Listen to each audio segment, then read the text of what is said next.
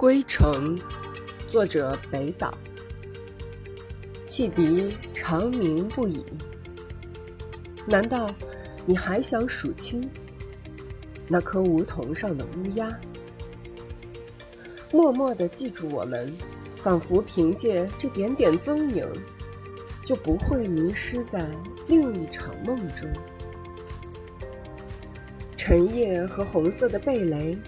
在灌木丛上摇曳，其实并没有风，而藏匿于晨光中的霜，穿越车窗时留下你苍白的倦容。是的，你不顾一切，总要踏上归程。